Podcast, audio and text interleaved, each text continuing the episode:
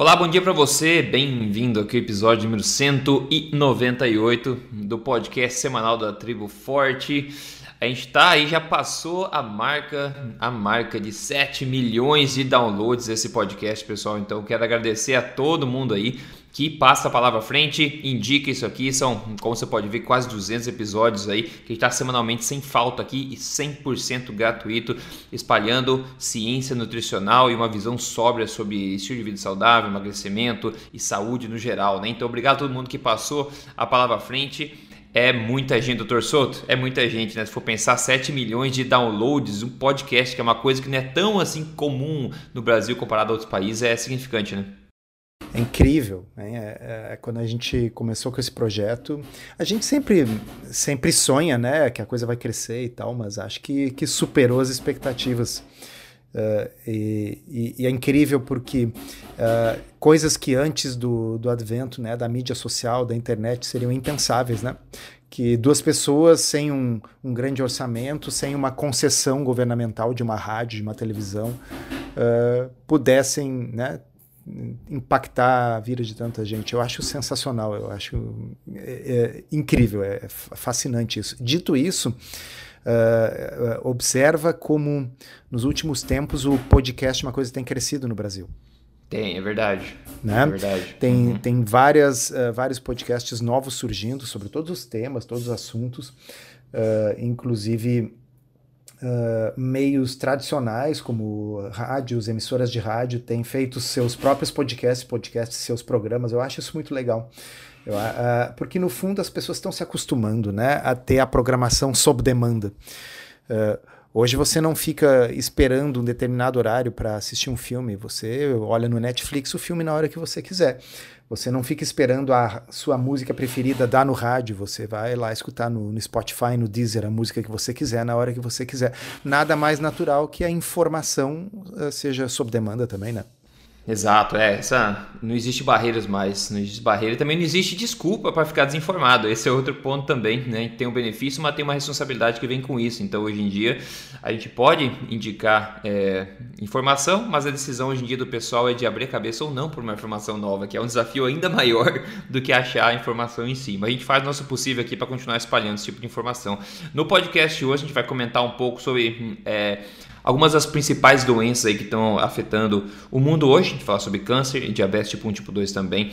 E começando com duas matérias que saíram na mídia sobre isso. Então a gente vai bater um papo sobre isso, tentar elucidar alguns aspectos e ajudar no que for possível. No primeiro aqui, saiu uma reportagem agora em dezembro na, na Zero Hora é, do Rio Grande do Sul, né, Gaúcha Zero Hora, na RBS, que com a seguinte manchete, né, número de mortes por câncer no Rio Grande do Sul é maior do que a média nacional.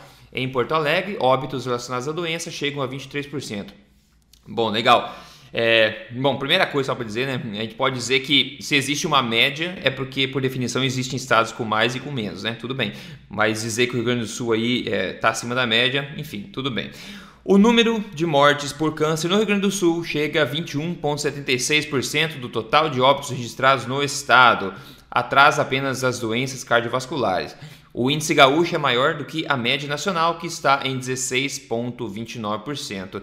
As duas maiores causas de morte no mundo hoje são problemas cardíacos e câncer, é, e os dois, né, como a gente sabe, estão disputando aí é, acirradamente quem fica em primeiro e quem fica em segundo, infelizmente. Isso no panorama mundial, né?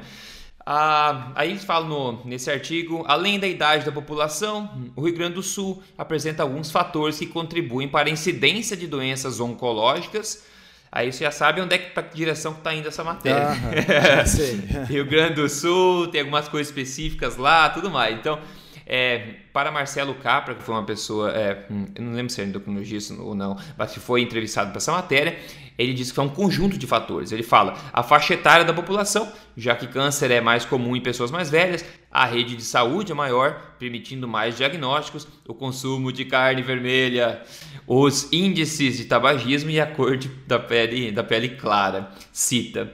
Ok. Depois, é, continuando, eles falam o aumento no número de mortes por neoplasias, né, que são tumores, pode revelar um dado interessante. Então eles tentam dar um viés, eu achei meio estranho, mas eles tentam dar um viés positivo é, no fato de que o pessoal está morrendo mais de câncer e problemas cardíacos. Né? Eles tentam dar um viés positivo que eu achei que não, não, coube muito bem, mas enfim, é o que eles falam.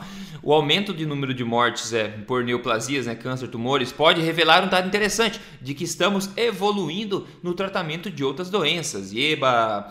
Isso porque a quantidade de óbitos por tumores malignos está relacionado também a melhor do índice de desenvolvimento humano, o que a gente sabe que é verdade. No ranking mundial de incidência de câncer do, do Fundo Mundial do Câncer, a gente vê que os países mais desenvolvidos tendem a estar é, em cima, em cima dessa, desse ranking aí.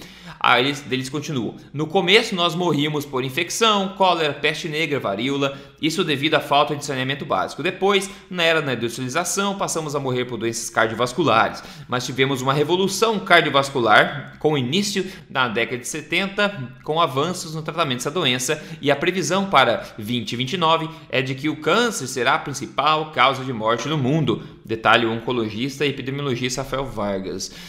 Uh, bom, panorama, né? Como eu falei, é, problemas cardíacos e câncer, estatisticamente, são as duas maiores causas de morte do mundo hoje e os dois ficam disputando o primeiro lugar aí, que é, um, é uma coisa bastante é, é, triste nesse sentido. Claro que esse artigo, como saiu na, no Rio Grande do Sul, eles tentaram levantar um pouco a bola, o que, que tem de especial no Rio Grande do Sul. A gente sabe que o sul do Brasil tem maior expectativa de vida, isso pode com certeza colaborar, porque um estilo de vida tóxico, né, é, em, em, pessoas de várias idades, tende a desenvolver mais problemas de acordo com quão mais aquela pessoa vive. Isso é que é bem, bem claro de se perceber, né?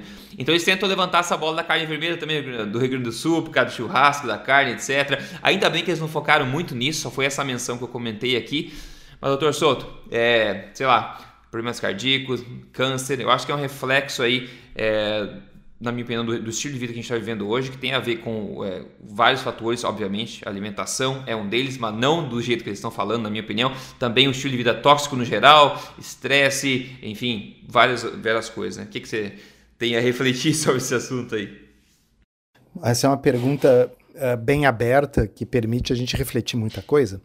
Uh, a primeira coisa, eu, eu vou fazer um exercício com quem está nos ouvindo para mostrar como a gente pode ter interpretações distintas sobre uma mesma realidade. Então, a realidade posta é essa. Bom, a expectativa de vida uh, no Rio Grande do Sul é maior do que na maioria dos outros estados. Né? E as pessoas morrem mais de doenças crônicas e degenerativas, o que, claro, são duas coisas que estão ligadas, e aí o pessoal fala que a carne vermelha explica. Então eu pergunto assim: comer mais carne vermelha faz você viver mais, é isso? Exato, exato. É uma dissonância que fica na cabeça, né? exato. Né? Então, afinal, uh, se o problema do, do, do gaúcho é, é que ele come muita carne, e se ao mesmo tempo. Uh, o aumento de câncer e o aumento de doença cardiovascular caracterizam uh, regiões de maior IDH, onde se morre menos de diarreia, doenças infecciosas, significa que comer bastante carne reduz o seu risco de morrer de doenças infecciosas de diarreia e aumenta a sua longevidade. É, a pergunta então, acho que é essa, né? Você prefere não comer carne e morrer mais cedo de outros problemas, né? Ou comer carne, viver bem mais e talvez morrer de câncer. então, é, é, é, é óbvio que é, eu, eu tô fazendo uma brincadeira com isso para salientar que a, a, coisa é muito complexa e que tentar estabelecer relações de causa e efeito com estudos observacionais depende muito até dos conceitos e dos preconceitos com o qual o pesquisador analisa os dados. Né? Se eu acho que carne é ruim, eu vou pegar e dizer, olha, carne é ruim, tanto que vocês estão vendo aqui tem mais câncer no Rio Grande do Sul. Se eu acho que carne é bom, eu vou dizer, olha, carne é bom, tanto que o Rio Grande do Sul está tendo o privilégio de morrer de câncer, ao invés de diarreia uh, e doenças infecto-contagiosas, graças ao fato de que as pessoas estão vivendo mais, porque elas estão comendo carne. E, e, e as, as duas coisas provavelmente estão incorretas, ou na melhor das hipóteses, o que, que eu posso dizer? Eu não tenho como afirmar, eu não tenho como saber, porque. É. O que uh, diferencia eventualmente alguém que mora no Rio Grande do Sul de alguém que mora no Maranhão uh, é muito mais do que só comer mais ou menos carne. Né? Uhum, então, uhum. quais os fatores que estão influenciando a favor ou contra a saúde em cada uma dessas localizações geográficas? É, isso é tão, tão, tão complexo que talvez a gente nunca tenha a resposta. Uh, e por isso que o Bradford Hill, que é aquele estatístico que nos anos 60 ajudou a estabelecer uh, a provável causalidade do cigarro em relação ao câncer de pulmão, ele estabeleceu todos aqueles critérios que uh, permitiam uhum. a gente sugerir que algo era uma causa de outra, mesmo num estudo observacional. E uma das coisas é a magnitude do, do efeito, né? Quer dizer, quem fuma tem entre 20 a 30 vezes mais chances de ter câncer de pulmão. Então, com uma magnitude de efeito desse grande, desse tamanho, a gente pode começar realmente a pensar, olha, acho que uma coisa é causa da outra. Agora, sempre lembrar, né? As magnitudes de efeito dos estudos observacionais de nutrição, da epidemiologia nutricional, são coisas do tipo 1,05, 1,07, 1,13. Né? Ou seja, uh, não, uh, nessa, nessa escala, quando eu falo em 20 vezes, né, seria uma magnitude de 20. E nós estamos tratando em epidemiologia nutricional, em geral, de coisas como 1,1. 1,2, nossa, já é muito. Né? Então, uh, essa aí é, uma, é a primeira reflexão. É, uma outra é. coisa que uh, você tocou, eu acho que é interessante. Uma vez eu dei uma, uma aula sobre isso. Em inglês, eles usam uma expressão chamada competing causes of death as causas que competem entre si na morte. E, e, e, é uma forma interessante mesmo da gente avaliar a coisa. E, e, eu diria, Rodrigo, que na minha opinião eles até têm razão em parte dessa análise. Uh, uhum. A gente pode, se quiser ver o copo meio cheio, dizer assim: nossa, nós estamos começando a morrer como, como europeus, como, como norte-americanos. Uhum. Né? Uhum. Quer dizer, uh, porque o fato da vida é o ser humano não é imortal. Tá? Então, de alguma coisa ele vai morrer. E por isso as causas de morte elas, elas vão competindo. Existe um, um, um cara chamado Dave Feldman, que muitos que estão nos ouvindo aí, que acompanham Uh, a questão uh, low carb devem conhecer do Twitter. O Dave Feldman, ele é um engenheiro, ele, ele não é médico, e o Dave Feldman ele resolveu pensar na questão dos lipídios, do colesterol e tal, como um engenheiro pensaria, né? como, como sistemas complexos. Por que, que sobe, por que, que diminui, por que, que quem tem LDL elevado, mas tem triglicerídeos baixos e HDL alto, nos estudos parece ter uma mortalidade igual a quem tem LDL baixo. Né? Então ele começou a estudar uh, esse tipo de coisa. E aí, uma das coisas que ele uh, observou é o seguinte: em alguns estudos, a gente consegue ver uh, uma correlação de LDL muito elevado com doença cardiovascular, mas não com mortalidade por todas as causas. Né? E aí ele faz um, um, raciocínio interessante que ele diz assim: olha, eu, Dave Feldman, eu tenho uma dieta que vai reduzir em 100% a sua chance de morrer do coração ou de câncer. É a dieta do cianureto, do cianeto do né? Você vai comer é. esse, esse meu pãozinho batizado com cianeto é, e eu garanto que de câncer e do coração você é. não morre. É, porque é. é. É, legal isso, porque aí ele mostra como o que realmente importa, uh, o desfecho mais importante nos estudos epidemiológicos é a mortalidade por todas as causas. Né? Porque se a gente uh, pensar na mortalidade por uma causa específica, sim, você vai se você beber veneno, você diminui a chance de morrer do coração. Porque você vai morrer de envenenamento e vai ter, olha, olha a expressão, vai ter perdido a chance de morrer do coração. Uhum, uhum. Né? É, é, é exato. É, isso então, é bem significante. É, é, é, eu acho que pensar nesse aspecto das causas, eh, da, da, das causas que competem entre si, das competing causes of death, das causas competitivas de, de morte, uh, é interessante para que a gente passe a porque é, é, é, muito comum e de vez em quando a gente cai nessa. A gente começa a ver um estudo, pega lá uma meta-análise da Cochrane sobre uh, gordura saturada e mortalidade. Tá? E aí você vê assim que eles passam um tempão vendo não tem gordura saturada não tem relação com infarto, não tem relação uh, com morte cardiovascular, não tem relação com derrame, pô, não tem relação com um monte de coisa. Mas aí eles pegam e fazem um, um desfecho composto, que é uh, infarto ou morte do coração ou angina ou internação. E aí naquele desfecho composto tem uma, um impacto absolutamente minúsculo da gordura saturada. E aí quando você olha em mortalidade, bom, aí não tem impacto nenhum. Né? E aí, pô, mortalidade por todas as causas, como o Feldman explica nesse exemplo do cianeto, é o que realmente importa. Ou você está muito preocupado com qual é o código que vai constar no atestado é. de óbito. Você quer é, é, não ter que ter o, o seu atestado de óbito preenchido, né? Exato, exatamente. O pessoal entendeu os 10 primeiros países com a maior taxa de, de câncer aqui. O primeiro deles é a Austrália, o segundo é a Nova Zelândia, o que é interessante, um do lado do outro lá e tem estilo de vida bastante diferente até. O terceiro, Irlanda, depois Hungria, Hungria, depois Estados Unidos, Bélgica, França, Dinamarca, Noruega e Holanda. Esses são os 10 primeiros lugares. Você pode ver, todos eles são países é, desenvolvidos com uma. A Hungria também, mas é um que se destaca aqui em quarto lugar, interessante.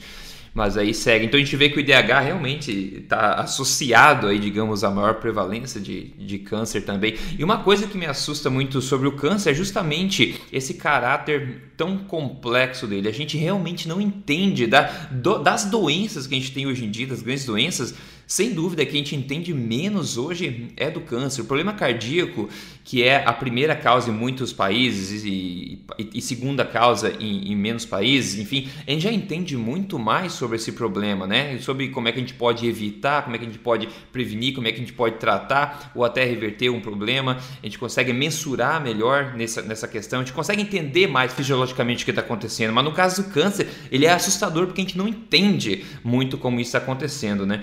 É, mas o que me preocupa também é a questão da prevalência, né, do aumento de incidência é, de, desse problema. Parece, parece né, que está muito mais é, comum hoje em dia se ter de fato câncer e os números mostram a mesma coisa do que era é, antigamente, ou documentações de, de populações mais antigas, a gente pode argumentar que eles não viviam tão longe, não sei o que, mas é, é de colocar uma pulga atrás da orelha que a gente está fazendo é. alguma coisa hoje que está causando esse problema. Então, é, é, eu penso assim, ó, eu até não, não, não me espanto tanto com o aumento da incidência de câncer em uh, populações uh, idosas, né? Porque a gente sabe que, que a senescência, uh, ela aumenta o risco de câncer não só no ser humano, mas em animais Plantas também. também é. Plantas é, também. É. Né? Então, se você pega uh, qualquer uh, ser vivo, à medida que ele vai envelhecendo, ele tem um, um, vai ter mutações acumuladas na vida, tanto no DNA do núcleo como no DNA das mitocôndrias, né? Uh, e, e, e, vai aumentando exponencialmente a chance de que alguma dessas coisas provoque o surgimento de um tumor. O que eu acho mais significativo é que tem havido aumento em pessoas mais jovens. É, exato. Uhum, é, e, uhum. e, acho que esse é o ponto. É, esse é um ponto. Uh, e, e, aí a gente vai ver o quê? Que boa, uma grande quantidade dos tumores mais comuns, mais prevalentes, estão associados com o quê? Obesidade. Aham. Uhum. Né? Então, sim, uh, a questão do IDH, uh, das pessoas viverem mais, tem a ver com o aumento da incidência de câncer, não há dúvida. Mas isso não explica por que, que o câncer está aumentando também em pessoas mais jovens. Por que, que câncer coloretal está aumentando mais agora no grupo abaixo de 40 anos de idade?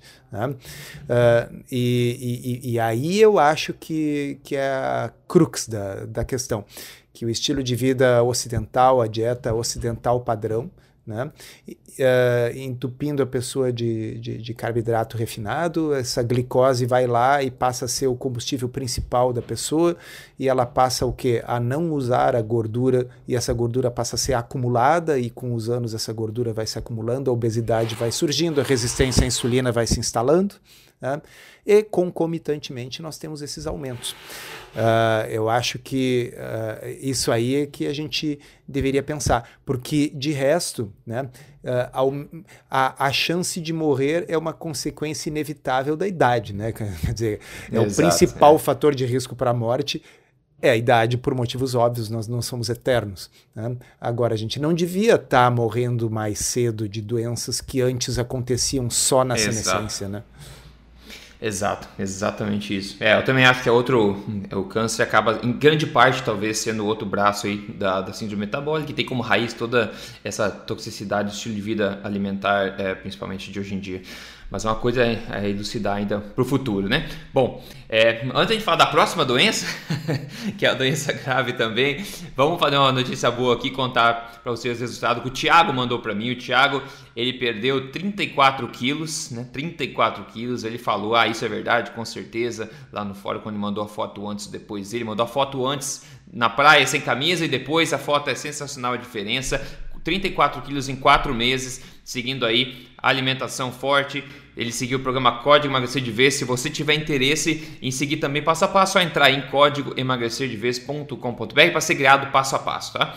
Maravilha. Bom, Vamos lá então para a próxima doença aqui do dia. Saiu no Globo, no, no G1, na verdade no G1.com, né? Diabetes não é doença só de adulto, que é bem o que a gente está falando agora sobre o câncer. Né? Diabetes não é doença só de adulto. O Brasil é o terceiro país com maior é, com mais casos entre crianças e adolescentes. O artigo diz: nos últimos 10 anos, a prevalência de diabetes tipo 1 aumentou 14 vezes em crianças e adolescentes. Aqui uma pausa, é justamente isso que a gente está falando. É, pode ser sempre, sempre teve diabetes tipo 1, né? Agora, de aumentar 14 vezes a incidência nos últimos 10 anos, é de se pensar né, que a gente está fazendo alguma coisa que está causando esse aumento. Bom, eles dizem, segundo o IDF, que é a Federação Internacional de Diabetes, há evidências de que o diabetes tipo 2, que é mais frequente em adultos, também esteja aumentando entre crianças e adolescentes. A pesquisa da Vigitel, né, é, por telefone é, de 2018, né, do Ministério da Saúde, revelou que a obesidade cresceu 67,8% nos últimos 13 anos, saltando de 11,8% da população em 2006 para 19,8% em 2018. Em se tratando de crianças com idade entre 5 e 9, os dados apontam que 3 a cada 10 delas estão acima do peso. A doutora em endocrinologia e membro da diretoria da Sociedade Brasileira de Diabetes diz o seguinte: em uma criança que já tenha predisposição genética para a enfermidade, o excesso de peso pode deflagrar a reação imune à insulina ou de forma mais precoce ou mais intensa, explica a médica. Ou seja, quando a gente não sabe a causa de nada, a gente fala que é genético.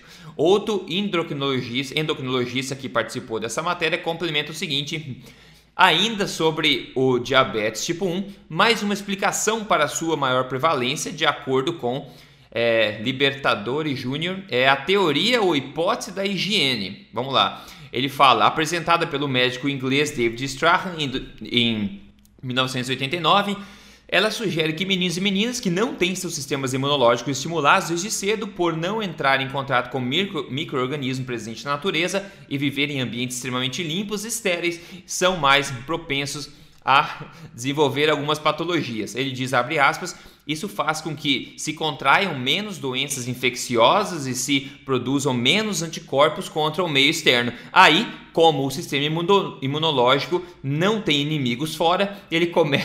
ele começa a destruir a parte de dentro, atacando o próprio organismo, complementa o endocrinologista pediátrico. Né? Eu não sei, é, você pode ter a opinião que quiser, mas eu acho meio ridículo dizer que o, o sistema imunológico fica entediado e começa a atacar o próprio organismo por falta de trabalho para atacar é, do meio externo.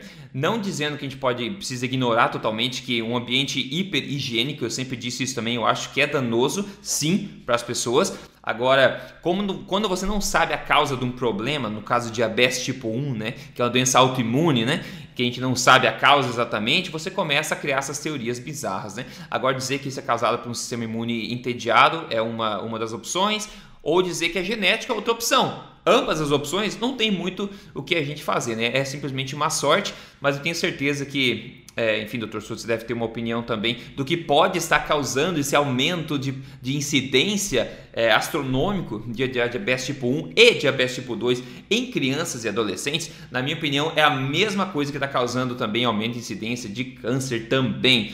É, então, é isso, né? Você acha que também é falta de colocar a mão na terra, é, que é a causa ou não? Rodrigo, uh, aqui a gente entra no mundo da, da especulação, né? Obviamente, não tem como saber. Uh, bom, quanto ao diabetes tipo 2, aí é fácil. O diabetes tipo 2 é uma doença de estilo de vida, está relacionado com uh, obesidade, com o consumo de excesso de açúcar, com síndrome metabólica, com gordura no fígado. E isso é uma coisa que está aumentando porque as pessoas estão comendo errado e, e, e, não há nenhuma dúvida nesse sentido. Diabetes uh, tipo 2, quando eu estudei na faculdade, era dita diabetes do adulto e o tipo 1 era diabetes infantil. Por quê? Porque as pessoas, a, a incidência de obesidade infantil não era tão grande, né? E uh, quem lê o livro do Taub sobre o açúcar, uh, agora me esqueci o título em português, né? The Case uh, Against Sugar, né? O caso é, contra o açúcar. mas em português é açúcar, uh, não sei o que, ou vilão, uma coisa assim. Ah, só procurar açúcar, tá? É, tá? Então, Gary Taubes, Açúcar. Quem lê o livro do Taubes sobre açúcar, ele conta a história de como uh, em, no século XIX, 1800 e poucos, uh, o diabetes tipo 2 era tão raro que a maioria dos médicos passava por uhum. toda a sua carreira médica uhum. sem ver um único caso de diabetes é. tipo 2. É incrível. E quer dizer, isso hoje é uma coisa inacreditável, porque eu não passo um dia eu não passo um único dia do meu consultório sem ver diabetes tipo 2. Mas há 100 anos atrás, uh, uh, um pouco mais, 150 anos atrás, diabetes tipo 2 era uma doença rara e não foi a genética do ser humano que mudou. Né? Então, o diabetes tipo 2 é uma doença de estilo de vida. Existe, claro, uma propensão genética, quem tem vai ter uma incidência maior de desenvolver em caso de aumento de peso, mas tipo 2 não é destino. Tipo 2 é exclusivamente ligado a estilo de vida. A genética ela influencia a chance de, uma vez que você tem o estilo de vida que lhe faça ganhar peso, você vai desenvolver ou não. E, infelizmente... É, ou, ou, pessoas magras também que tem, né? Não é só sim, o peso, sim, sim. é o estilo de é, vida. Não, mas, mas, a, mas a pessoa magra, para desenvolver o tipo, o tipo 2, ela tem que ganhar peso também, só que o limiar pessoal de gordura dela é baixo. É, então, pode não ficar exemplo, obesa, né? Pode ficar, é, não, obviamente, claro, com barrigão. É aquela pessoa que tem uh, uh, 65 quilos e que agora está com 72 quilos ah, então ela, ela tá magra, ah, mas aquela gordura ficou, ficou visceral, ficou na barriga, porque ela geneticamente, o limiar pessoal de gordura dela é baixo, ela não consegue acumular no subcutâneo e vai direto pro, pro visceral. Mas a, o ganho de peso pro tipo 2, ele, ele, vamos dizer, é praticamente uma condição sine qua non. A ponto de que quando não ocorre, a gente tem que questionar se é tipo 2 mesmo, uhum. ou se não é essa uh, diabetes autoimune do adulto, LADA, ou o MOD, que é um outro tipo genético uhum. e tal. Tá? Bom, então, tipo 2 é, é, é, ambiental. O tipo 1, um, Rodrigo, nossa, cara, é complicado. Por, porque, assim, uh, existe, existe um sem número de informações e talvez várias delas sejam verdadeiras. Então, uh, a, a gente vê, por, primeiro, o tipo 1 tem uma influência genética muito grande. Né? Então, tipo 1 tem uh, determinados uh, HLAs. O que, que é HLA? É, é, o antígeno de histocompatibilidade principal. Isso é a coisa que, quando você vai ter um transplante de órgãos, você vai fazer a tipagem para ver se o doador e o receptor são compatíveis. É o HLA. Tá? Tem alguns tipos de HLA que são fortíssimos preditores do risco de desenvolver uh, diabetes tipo 1. Né? Então, uh, a, a, te, uh, é quase uma condição necessária ter que ter aqueles HLAs. Tá?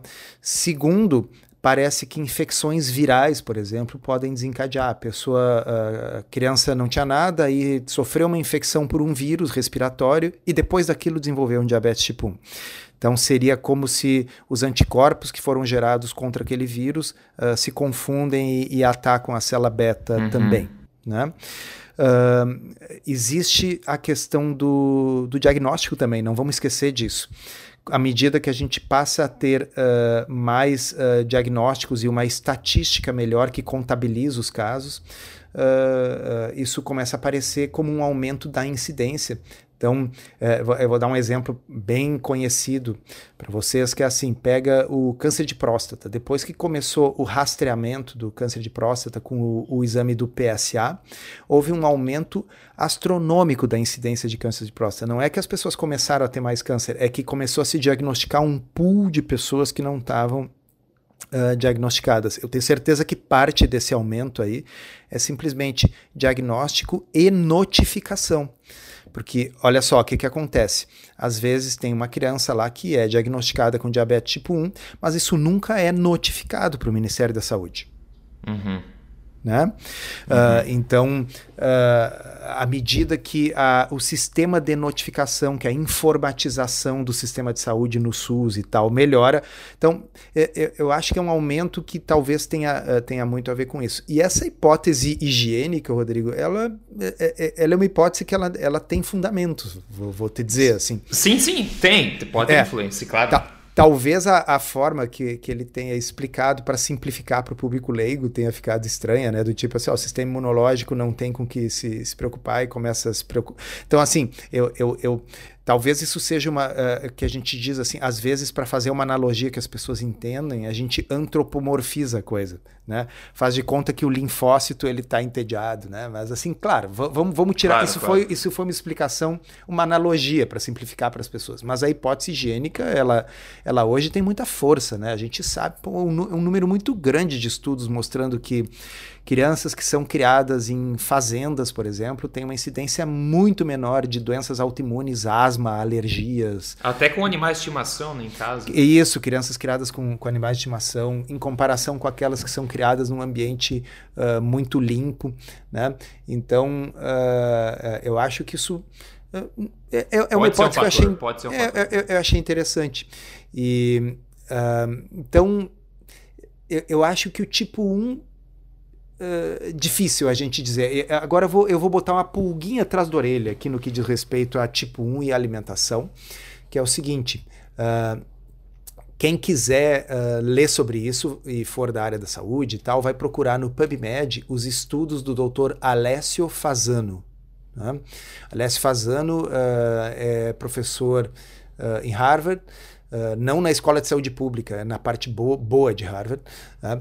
E, e, o Alessio Fazano é o maior uh, pesquisador sobre doença celíaca e permeabilidade intestinal. E ele foi o primeiro cara que descobriu que a gliadina do glúten uh, altera para mais a permeabilidade do intestino e, com isso, produz uma chance maior do desenvolvimento de diversas doenças autoimunes.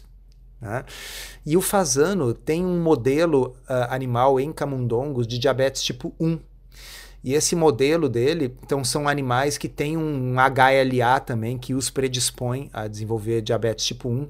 Mas o Fazano demonstrou, sem sombra de, de dúvida, que nos camundongos dele, não é em gente, nos camundongos, predispostos a tipo 1, eles não vão nunca desenvolver tipo 1 se eles não forem expostos ao glúten na dieta. Hum. Uhum, interessante. então, o modelo dele é assim: ele pega esses animais geneticamente predispostos e coloca glúten na ração para que eles aumentem a permeabilidade intestinal e tenham possibilidade de desenvolver a doença. Então, uh, será que pode ter algum fundamento aquela teoria do William Davis, do autor do Barriga de Trigo, que o trigo moderno é mais imunogênico? Uhum, né? Certo. Uhum sei lá, pulguinha atrás da orelha, quem sabe, pode ser, né? Pode ser que sim, pode ser que então, sim. Então, assim como pode ser a teoria higiênica, assim como pode ser só uma questão numérica, porque há mais notificação e, e, e mais diagnóstico, é daqui a pouco o, a, a, a, alimentação ultraprocessada com um aumento na quantidade, na carga de grãos dessa nossa alimentação, que acho que nunca foi tão grande, e grãos de um tipo de trigo que, segundo William Davis alega no livro dele, é um trigo anão produzido pelo cruzamento de muitas espécies que acaba tendo uh, o glúten de várias espécies de trigos diferentes, que seria potencialmente mais imunogênica. Uh, é, interessante. Eu me lembrei que o, que o Davis, no livro, cita um fato curioso de que uh, houve um aumento da doença celíaca também nos Estados Unidos e de que eles têm dados, uh, uh, inclusive de uh, exames de sangue, de anticorpos, né, que datam desde antes da introdução desse trigo anão e parece que houve uma concomitância nesse aumento. Então aí, como eles estão comparando os dados de exames de sangue de antes e depois, uh, já não seria explicado só pelo aumento da pesquisa e do diagnóstico. É uma hipótese do Davis, eu não sei se ele está certo ou está errado. Mas já que hoje o nosso episódio é especulações uh, sobre o que pode e o que pode não ser, né? É, e você combina a abertura das portas do intestino com um estilo de vida tóxico, você só é, catalisa esses problemas. No caso da notificação e aumento de diagnóstico, no caso de diabetes tipo 1, como fala nesse artigo do G1, foi nos últimos 10 anos, tá? Então 10 anos foi ontem, né? Aumentar 14 vezes em 10 anos. Então eu acho que nesse, nesse caso, eu acho que é realmente assustador o, o aumento, mas está em aberto e a gente não sabe a causa disso. Em se tratando de diabetes tipo 1 e tipo 2, nesse artigo eles sumarizam o seguinte, eles falam, embora não exista cura, é, a diretora da, da ONG Diabetes Brasil destaca que vários progressos ocorreram nos últimos anos. A especialista explica que o mais importante é prevenir o diabetes com a adoção de hábitos saudáveis. Vocês já sabem que vai isso, né? Ah, sim, claro. Ela abre aspas, né? Isso inclui controle de peso, dieta equilibrada, rica em verduras, legumes e frutas e com redução de sal, açúcar e gorduras, e a prática regular de atividade física de acordo com cada faixa etária. Bom, né, o que a gente está acostumado a ouvir já, doutor Souza. É, é, é, assim, é, realmente eu, o, o, sal deve ter tudo a ver com diabetes, né? É, gorduras. É, gorduras. Então, uh, é, é absolutamente impressionante. Não importa qual o problema que você leve para alguém que trabalha com saúde, a resposta vai ser Regurgita a mesma coisa, exatamente. O que, que eu posso fazer para diminuir unha encravada? É Coma, menos carne vermelha, menos gordura, é. menos açúcar. Atividade a, física. Atividade física, uma dieta é. balanceada. É sempre. É, é mas e assim, o que, que eu posso fazer para não cair cabelo? Porque meu pai ficou careca com 30 anos. Coma menos carne vermelha, coma menos sal, é uma dieta balanceada. Então, assim, é um disco quebrado, assim, que sempre volta para o mesmo lugar. Né? E aí você vai ver assim, tá, qual é a evidência de que reduzir o sal vai fazer você ter menos diabetes? Nenhuma. É que você não sabe o que dizer, você diz o padrão, né? É, seria mais ou menos como perguntar uh, né, no, lembra daquela época que tinha concurso de Miss e aí assim a candidata tinha que chegar e dizer alguma coisa. E ela dizia assim: olha, uh, eu acho que é muito importante uh, evitar a violência, pregar a paz e amor, né? A gente tem que uh, ser bom para as pessoas, tudo aquilo que a gente faz de bom a gente recebe de volta como uma coisa boa, né? É, é, é basicamente a versão saúde pública disso. Né? É, exato, exatamente. Que, nem o jogador de futebol. É, jogamos bem, o outro time jogou bem, foi um jogo é, bom. Foi um jogo pegado. é, o professor fulano, que é, é, o nome do treinador, né, nos disse para a gente fazer tal coisa, a gente executou o plano. É. Nem sempre a gente tem controle sobre tudo, porque né, o outro time também está tentando ganhar, mas o importante é que a gente se esforçou e está trazendo e resultado. jogamos bem, isso aí. Né? Esse, então, quer dizer, uh, esse é o nível do discurso blá, blá, blá. nutricional uh, em 2019, né? É, e no caso do diabetes é muito preocupante porque, pessoal, se a gente aplicar essa, essas dicas, ó, uma dieta rica em verduras, rica em legumes e frutas, com redução de sal, açúcar e gordura. O que vai sobrar? Bom, a gente tem que comer alguma coisa, né? Então vai sobrar, sem que tirar gordura, vai sobrar o quê? Carboidrato, né? Vai sobrar carboidrato, pode comer fruta, não tem problema, ou seja, a gente vai aumentar o consumo, no caso de diabetes tipo 2, o que está causando o problema. Então você fica entre uma, uma pedra e um lugar duro, né? Que a gente fala em inglês. Fica difícil, né? Fica difícil de, de se virar desse jeito. Sim, olha aqui, ó, se eu quero diminuir o risco de diabetes tipo 2, a recomendação uma das recomendações, a recomendação que eu faria é o seguinte: vamos eliminar o açúcar, vamos eliminar uh, farináceos. Né?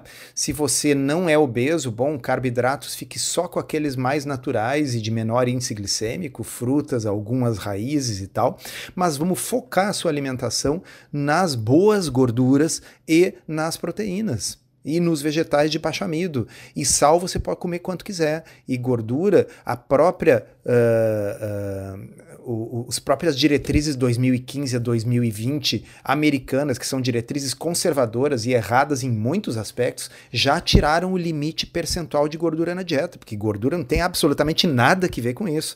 Então, Coma sal de acordo com o gosto, coma gordura para ter saciedade, coma proteína para se nutrir, coma os vegetais de baixo amido para dar gosto, mas fuja de açúcar e de amido. Pô, isso é óbvio, né? Quer dizer assim, uh, falar discurso de Miss uh, com um problema de saúde pública desse tamanho é baita sacanagem, né? Mas assim, uh, é, a, a pior combinação possível para a espécie humana é quando o interesse e a ignorância se alinham no mesmo sentido, né? Bah, exatamente. Que é o, o retrato do estado atual, né? Do, é o retrato do estado atual. Porque assim, é. as pessoas ignorando uh, sobre nutrição é uma coisa que ajuda muito o interesse da indústria alimentícia. Sim. É, e quando esse tipo de conversa de Miss sobre o, o, assunto que é tema da própria organização, no caso da ONG, essa, essa, quote, né? essa, essa frase veio da diretora dessa ONG que chama Diabetes Brasil, né? E que a gente sabe que reflete também a opinião da Sociedade Brasileira de Diabetes. Então, meu Deus, o pessoal só faz isso e eles têm essa opinião de MIS ainda, é, em, quando a gente tem todo essa, esse parrudo corpo de evidências por trás mostrando coisa diferente. Né? Então, é aquela coisa, é ponto positivo que a informação hoje em dia não tem barreiras e pode chegar a quem está disposto a ouvir, e é por isso que passa a informação para frente aí. Mas uh, vamos lá, é, almoço ou janta, refeição, última refeição, o que, que foi degustado aí por você, doutor Souto? Ah, hoje de manhã só teve café preto, mas assim, uh, ontem de noite foi um camarão. E aí vamos, vamos fazer a sessão receitinha pro pessoal. Tá? Como é que a gente faz camarão à milanesa sem se entupir de glúten e de carboidratos? Muito simples, pega o camarão, rola o camarão no ovo, rola o camarão numa farinha tipo o caso de ontem foi farinha de coco, mas poderia ser uma farinha de amêndoas, poderia ter sido uma farinha de amendoim, tá? rola numa farinha de oleaginosa e aí no caso, fiz na air fryer. Né? Uhum, que chique. É, não, é coisa simples. Camarão comprado no mercado público, farinha de coco que é bem baratinha, ovo que é bem baratinho e air fryer. Né? Uhum, e, uhum. Uh, e ficou né, camarãozinha milanesa espetacular. Pô, o camarão com coco fica muito gostoso. Ah, Isso, porque assim, coco não combina com tudo. Mas uhum. assim, uh, especificamente com frutos do mar, eu acho que, que, que dá uma. pega bem. Fica é, bom. não, uma ótima dica aí pra, pra galera. Só que o pessoal sempre vai dizer, ah, mas isso aí não é compatível com a realidade brasileira. Tá muito caro comprar camarão. Eu falei, cara, come carne moída então, não tem problema, né? Não tem, o pessoal fica com desculpa. Olha, o que é caro é desculpa. Na realidade brasileira atual, camarão, olha, não sei se não tá mais não tá barato difícil, que a carne não? vermelha, é? velho. É? é? é, então. Porque a carne, a carne aumentou muito, né? E, e, e, camarão, bom, eu não tô comendo aquele camarão que parece um, um, um alien, assim, um animal. É, é, os cama um. é, camarãozinho, né? Uh, e aí, quem tá nos ouvindo depende. O pessoal que vive na costa aí, às vezes o camarão é mais barato que carne. É, é, camarão é um negócio que é inexplicavelmente caro. Eu lembro é, mas na praia. Você disse, Rodrigo, assim, ó, se daí a pessoa mora lá no, no Mato Grosso, o camarão tá super caro, bom, mas lá a carne é mais barata. E assim a gente vai adequando a, a situação regional de cada um. Esses dias aí eu comi uma bisteca de porco. É, que eu pedi pro, pro, pro, pro açougueiro, é, né? Olha, tem bife de bisteca? Ele, sim, faço na hora. Ele pegou aquele pedação, passou na serra né? e cortou quatro bistecas ali. Pô, baratíssimo. Deu um monte de carne por 12 reais. Nossa, muito bom. É. É, então, é. preço, uh, se a gente quiser, uh, ele pode ser uma desculpa para não fazer ou pode ser uma desculpa para inovar. Com certeza. E eu sempre falo, lembre-se, existem sempre sardinha em lata, pessoal. Sempre existe.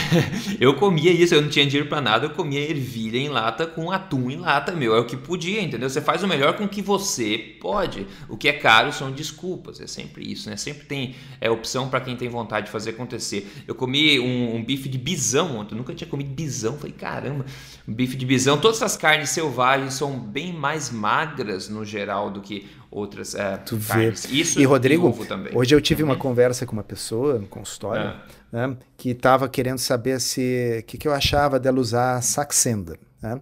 Saxenda é uma é medicação uh, que se faz injetável assim todo dia, subcutâneo, que inibe o apetite.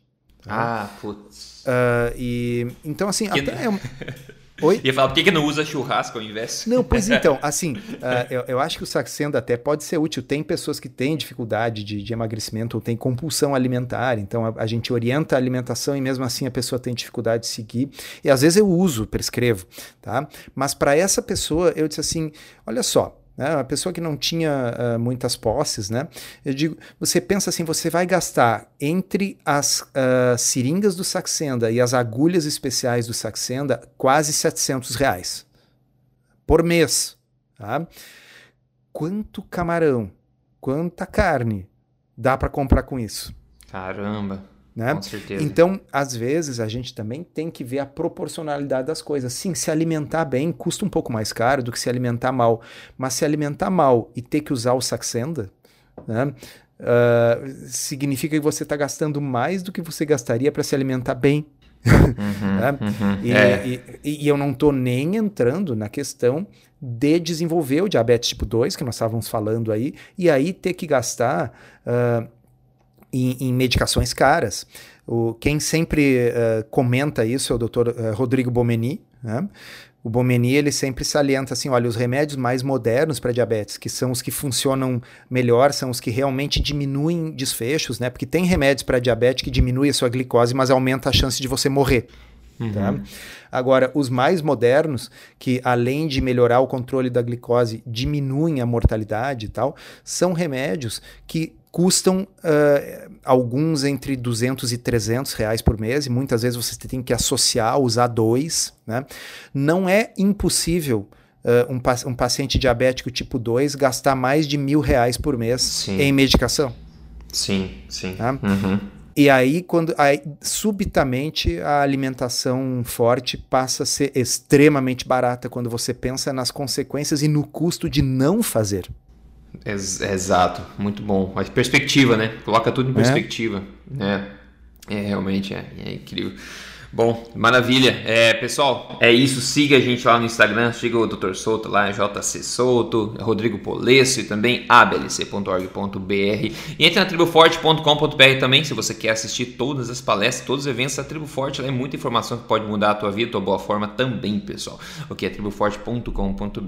Maravilha. Dr. Souto, obrigado aí pela atenção. Bom papo novamente. E a gente segue em frente rumo ao episódio número 200, hein? Uh. Obrigado, um abraço e até a próxima.